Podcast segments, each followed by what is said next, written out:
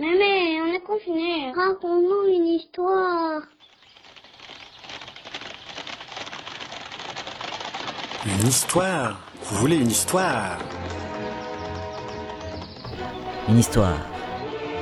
Avec des aventures, des duels, des trahisons, de l'amour, des souterrains et de l'honneur, des guerres de religion, des rois félons et des ribaudes héroïques.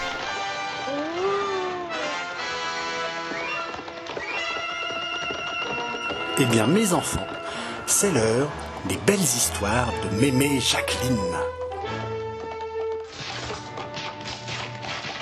Aujourd'hui, Mémé Jacqueline vous lit Les Pardaillants, une histoire de Michel Zévaco.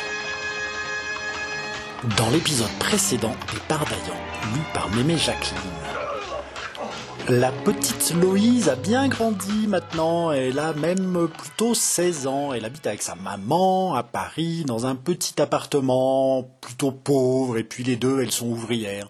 La petite Loïse n'est pas au courant de beaucoup de toutes ces histoires que nous on vous a racontées dans les épisodes précédents.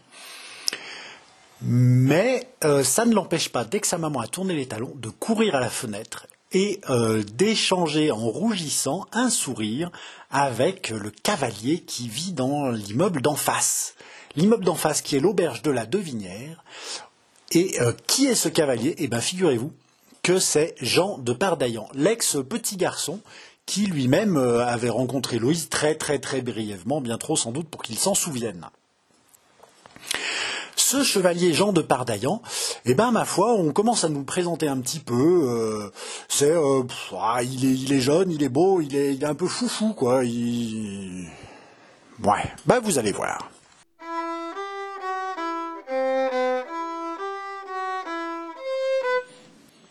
Six mois environ avant le jour où nous avons vu Jean de Pardaillan envoyer de haut et de loin ce baiser qui, ce baiser qui révélait en lui tout un état d'âme, Monsieur de Pardaillan, le père, avait appelé son fils.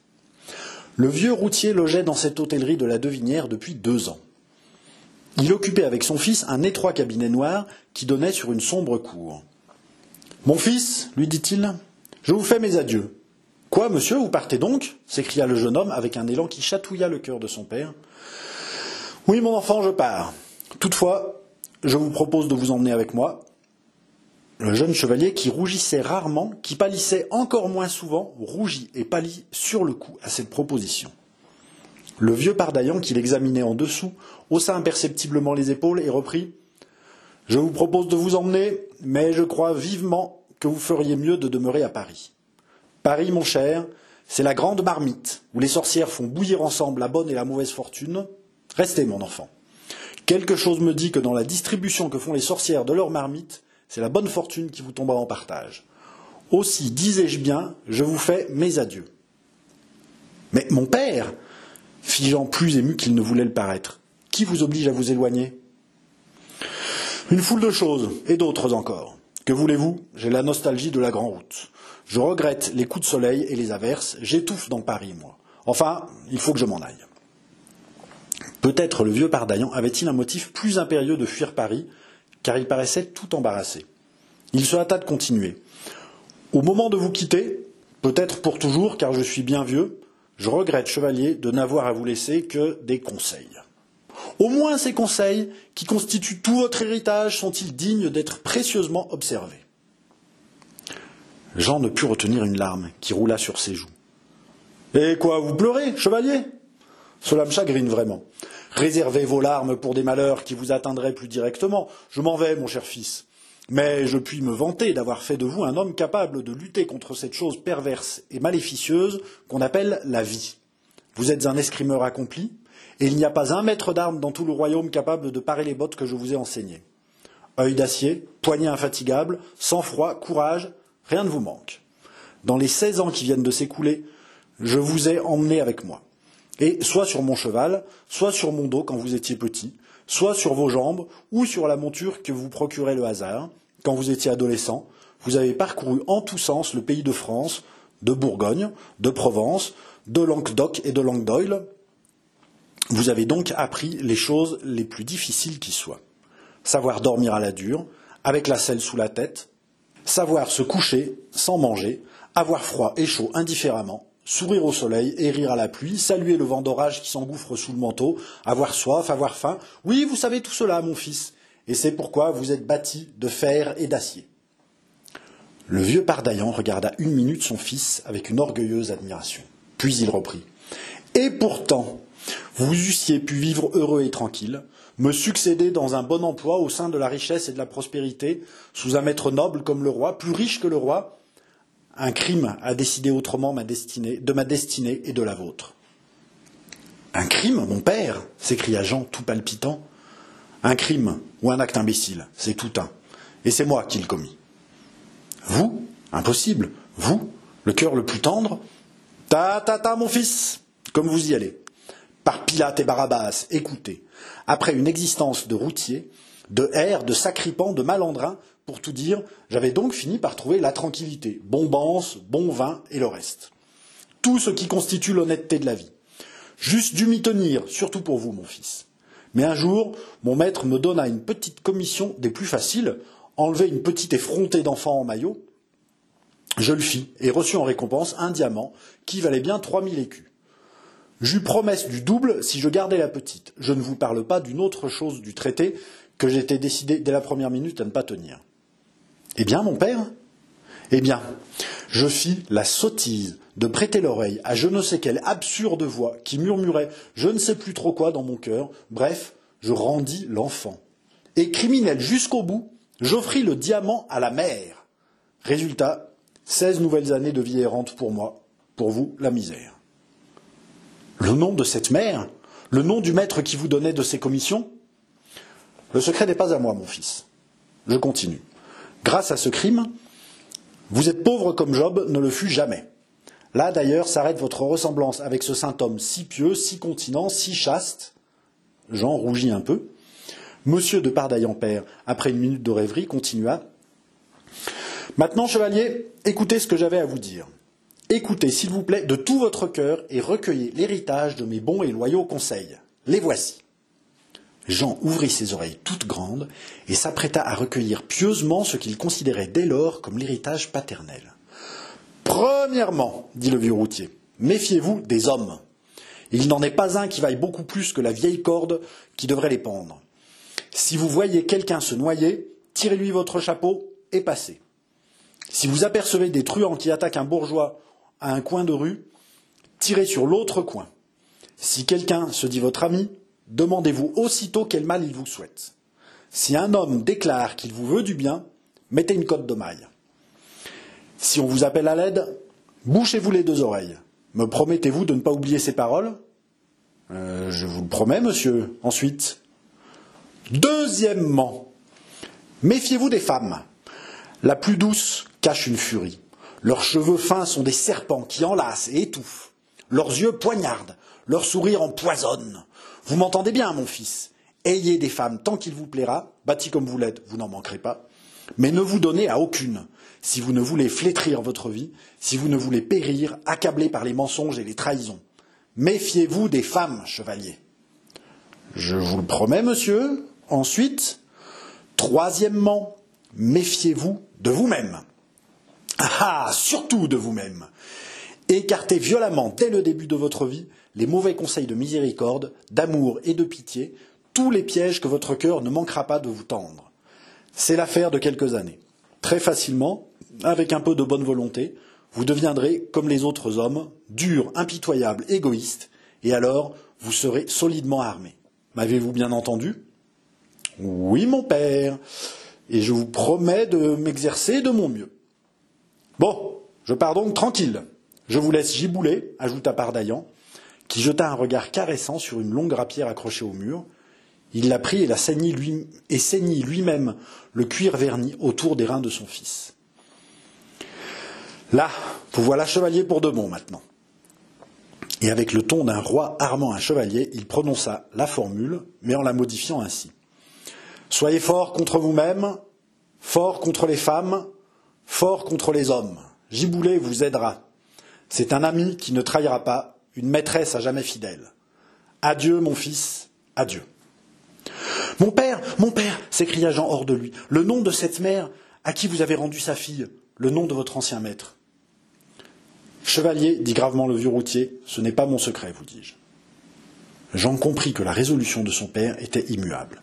Il n'insista donc pas, et se contenta d'accompagner le vieux routier jusqu'en dehors de Paris, lui à pied, monsieur de Pardaillon père à cheval. Lorsqu'ils furent arrivés loin de Paris, au village de Montmartre, Pardaillan mit pied à terre, embrassa son fils en le serrant lentement sur sa poitrine, puis, se remettant en selle, s'éloigna au galop. Jean pleura beaucoup, et, le chagrin l'emportant, oublia très vite ce détail de ces deux noms que son père avait emportés avec lui au loin. Ce fut ainsi qu'il demeura seul au monde et qu'il acquit Giboulet. Une quinzaine de jours après le départ de son père, le chevalier de Pardaillan se promenait un soir, tout mélancolique, sur les bords de la Seine, lorsqu'il vit une bande de gamins lier les pattes à un pauvre chien avec l'intention évidente de le noyer. Fondre sur la bande, les disperser à coups de taloche, délier la malheureuse bête fut pour le chevalier l'affaire d'un instant. Bon, pensa-t-il, Monsieur mon père m'a recommandé de laisser se noyer les hommes, mais non les chiens. Je, je ne lui désobéis donc pas. Inutile d'ajouter que l'animal, ainsi sauvé, s'attacha à son libérateur et le suivit pas à pas lorsqu'il s'en alla. Pardaillan, qui avait déjà beaucoup de mal à se nourrir lui-même, voulut le renvoyer. Mais le chien se coucha à ses pieds, les pattes croisées l'une sur l'autre, et le regarda avec des yeux si bons et si implorants que le chevalier l'emmena à l'auberge de la Devinière. Au bout de trois mois, Pardaillan connaissait le fort et le faible de son chien. Il l'avait appelé Pipeau. Pourquoi Pipeau? Nous l'ignorons. Nous nous sommes engagés à raconter une histoire, mais non à rechercher l'étymologie des noms de tous nos personnages. Pipeau était un chien berger, à poils roux et bourriffé, ni beau ni laid, mais d'une jolie ligne, et surtout admirable par l'intelligence et la mansuétude de ses yeux bruns. Il possédait une mâchoire à briser le fer. Il était un peu fou, aimait à, courir frénétiquement au moineau, fonçant tête baissée, renversant tout sur son passage, et l'air très étonné quand il s'arrêtait que les moineaux ne l'eussent pas attendu. C'était un chien gourmand, voleur, pipeur, paillard et menteur. Cette dernière épithète ne surprendra personne, car chacun sait que les chiens parlent, et il ne s'agit que de savoir les comprendre. Mais Pipeau, parmi tant de défauts, possédait une qualité. Il était brave. Et quant au dévouement, c'était la perle des chiens, c'est-à-dire des êtres les plus dévoués de la création. Le soir où il rentra à l'auberge accompagné de Pipeau, c'est-à-dire une quinzaine après le départ si étrange de son père, Pardaillan monta tristement à son pauvre cabinet noir et jeta un regard navré sur la tristesse de ce gîte sans air et sans lumière. Il n'est pas possible, grommela-t-il, que j'habite plus longtemps ce taudis. J'y mourrai maintenant que monsieur de Pardaillan n'est plus là pour l'égayer. Par Pilate et Barabbas, comme disait mon père. Il me faut une chambre logeable. Oui, mais où la trouver? Comme il réfléchissait ainsi, il s'aperçut que la porte qui faisait vis-à-vis de la sienne était entr'ouverte. Il y alla aussitôt, la poussa doucement et passa la tête. Il n'y avait personne dans la chambre, belle grande pièce ornée d'un bon lit, de plusieurs chaises, et même d'une table, d'un fauteuil. Voilà mon affaire, se dit Pardaillan. Il ouvrit la fenêtre, elle donnait sur la rue Saint-Denis. Vue agréable, continua Pardaillan, saine et capable d'inspirer de bonnes idées. Il allait retirer sa tête lorsque, ses yeux s'étant portés sur la maison d'en face, plus basse que l'hôtellerie, il vit, à une fenêtre qui s'ouvrait sur le toit de cette maison, un objet qui lui arracha un cri de surprise et d'admiration. C'était une tête de jeune fille, si belle, avec ses cheveux d'un blond d'or, et l'air si doux, si candide et si fier, que Pardaillan crut avoir entrevu un être paradisiaque. Et que fût-ce lorsque, au bout de quelques instants, il reconnut une jeune fille rencontrée plusieurs fois dans la rue Saint-Denis? Au cri qu'il avait poussé, elle leva la tête, rougit, ferma la fenêtre et disparut. Mais Pardaillan demeura une heure à la même place, et il y fut demeuré plus longtemps encore si une voix ne l'avait subitement arraché à sa contemplation. Il se retourna en fronçant le sourcil et se vit en présence de maître Landry Grégoire, successeur de son père, propriétaire actuel de l'hôtellerie de la Devinière.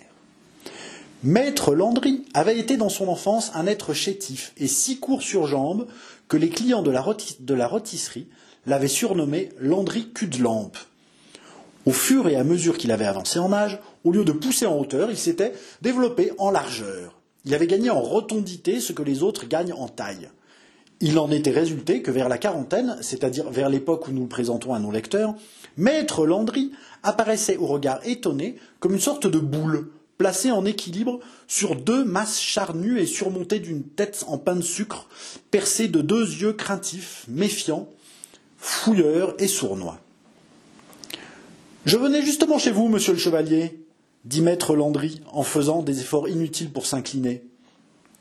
Eh bien, vous y êtes, fit Pardaillan en s'installant dans, dans le, fauteuil. Comment j'y suis bégaya Landry, qui fut pris d'un pressentiment douloureux. Mais oui, j'ai changé de logis. À partir de ce soir, je m'installe ici. Maître Landry devint cramoisi, comme s'il allait avoir une attaque d'apoplexie.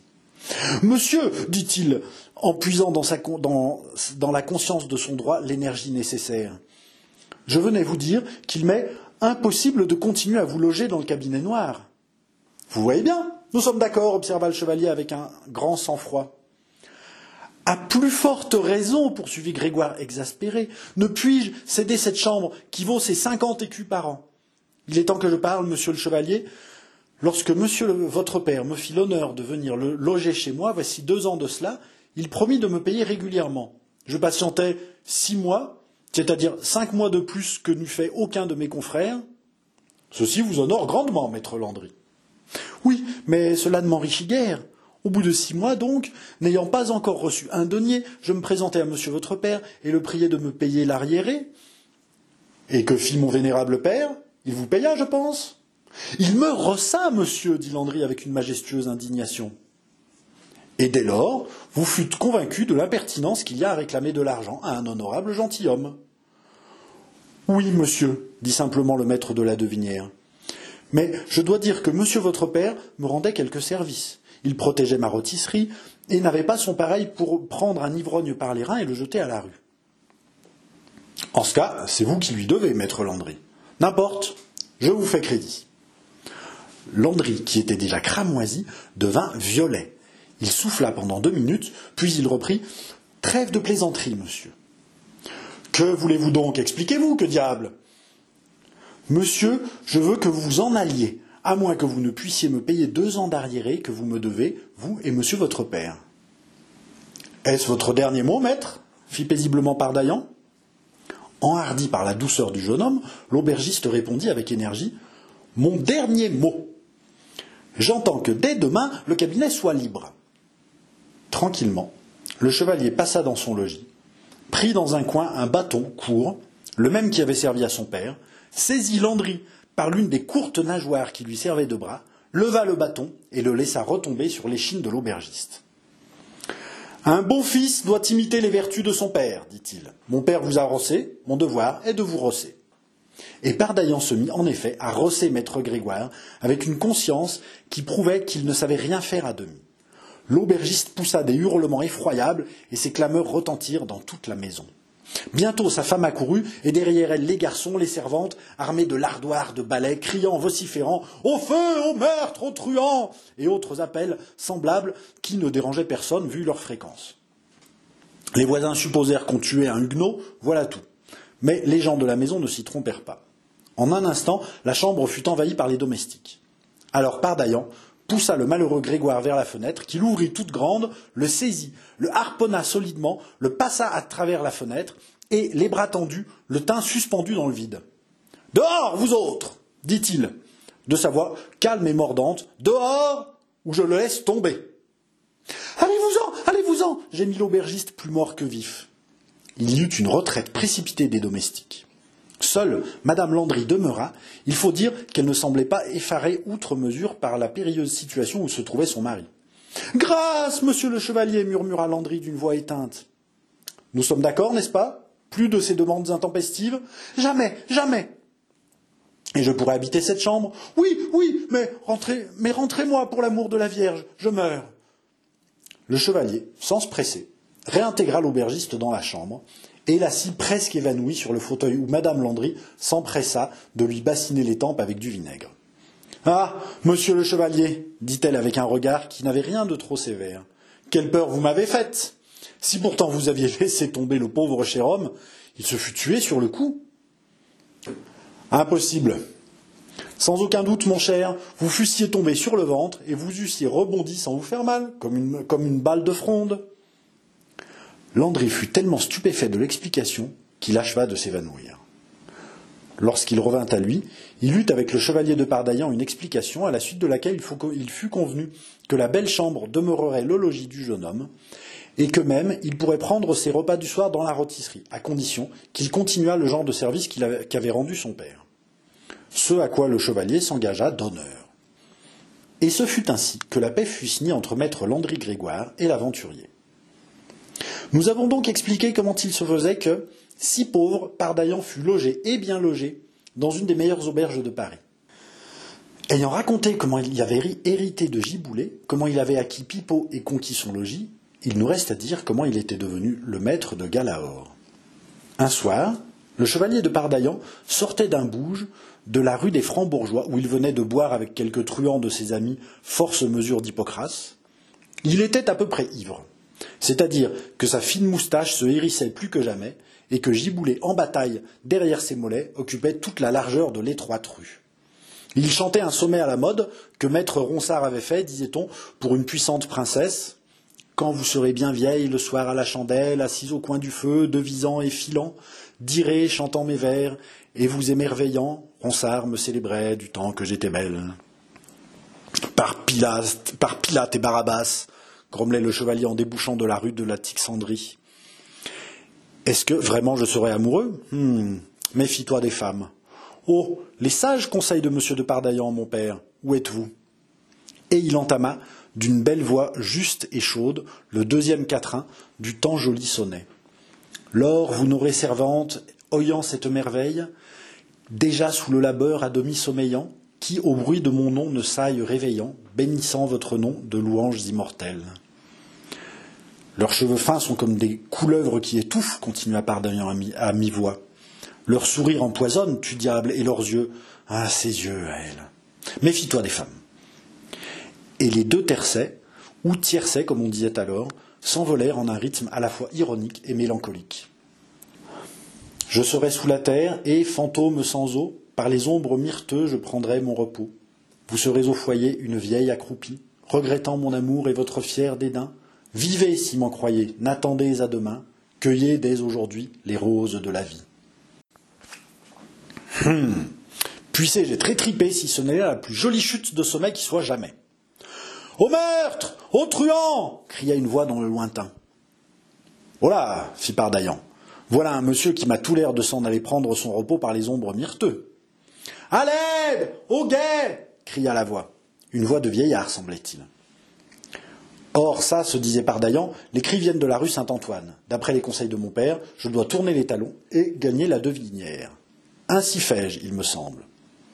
Dès le premier appel, le jeune chevalier s'était d'ailleurs mis à courir avec la souplesse et l'agilité d'un homme qui a passé son adolescence à grimper aux arbres, à escalader des rochers, à traverser les torrents à la nage, et qui, plus d'une fois, avait dû demander son salut à ses jambes devant quelque ennemi trop nombreux. Il ne tarda pas à arriver rue Saint-Antoine. Tiens, fit-il, j'aurais pourtant juré que j'avais tourné vers la rue Saint-Denis. Là, il aperçut deux hommes qui serraient de près que serraient de près une dizaine de truands. Tous deux étaient à cheval. L'un d'eux tenait en main une troisième monture toute scellée. C'était un vieillard, vêtu comme un serviteur de grande maison. C'est lui qui criait Au meurtre Au feu Au guet mais les truands, sachant bien que personne n'interviendrait et que le guet, en entendant ces cris, s'écarterait prudemment, ne s'occupait pas du vieux, et entourait l'autre cavalier, qui, sans prononcer une parole, se défendait énergiquement, à preuve les deux francs bourgeois qui étaient étendus sur la chaussée, le crâne fracassé. Cependant, cet homme, si vigoureux et si courageux qu'il fût, allait succomber. Ses assaillants l'avaient acculé dans une encoignure et cherchaient à le désarçonner. Tenez bon, monsieur cria tout à coup une voix calme et plutôt railleuse. On vient à vous. En même temps, Pardaillan surgit dans la mêlée et commença à faire pleuvoir sur les truands une grêle de coups. Il n'avait pas dégainé sa fameuse giboulée, mais saisissant par le cou les deux premiers de la bande qui lui tombèrent sous la main, il les rapprocha l'un de l'autre d'un irrésistible et rapide mouvement. Les deux faces se heurtèrent, les deux nez commencèrent à saigner. Alors, par un mouvement inverse, Pardaillan les sépara, les poussa l'un à droite, l'autre à gauche, les lança pareil à une double catapulte, chacun des truands alla rouler à dix pas, entraînant dans sa chute deux ou trois de ses camarades.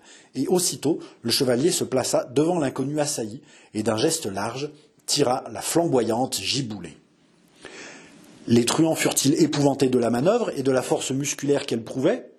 Reconnurent-ils Pardaillan, qui avait parmi eux une réputation de tranche-montagne Toujours est-il qu'il se fit parmi eux un mouvement de retraite silencieuse et précipité.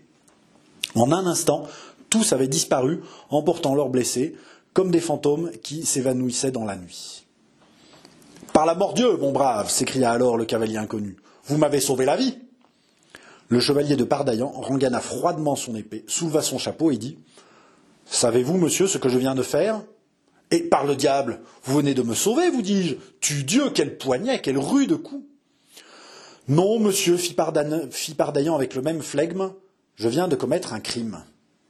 Un crime Ça, plaisantez-vous s'écria le chevalier stupéfait, le cavalier stupéfait. Non pas. J'ai désobéi aux vœux formels de mon père, et je crains bien qu'il ne m'en arrive malheur.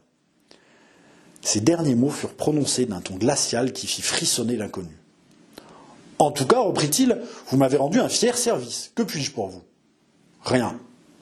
Acceptez au moins, en souvenir de cette rencontre, la monture que mon domestique tient en main.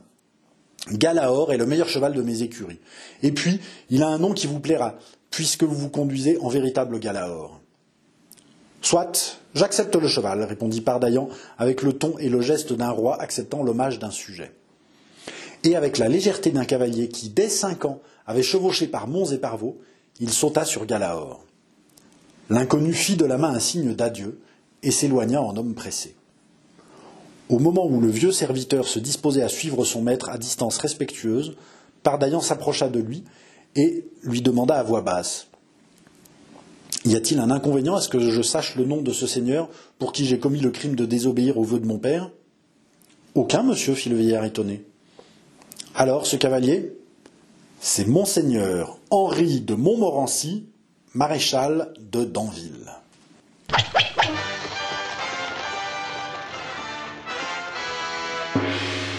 Le prochain épisode, c'est demain à 9h30 sur les ondes de Radio Canu 102.2.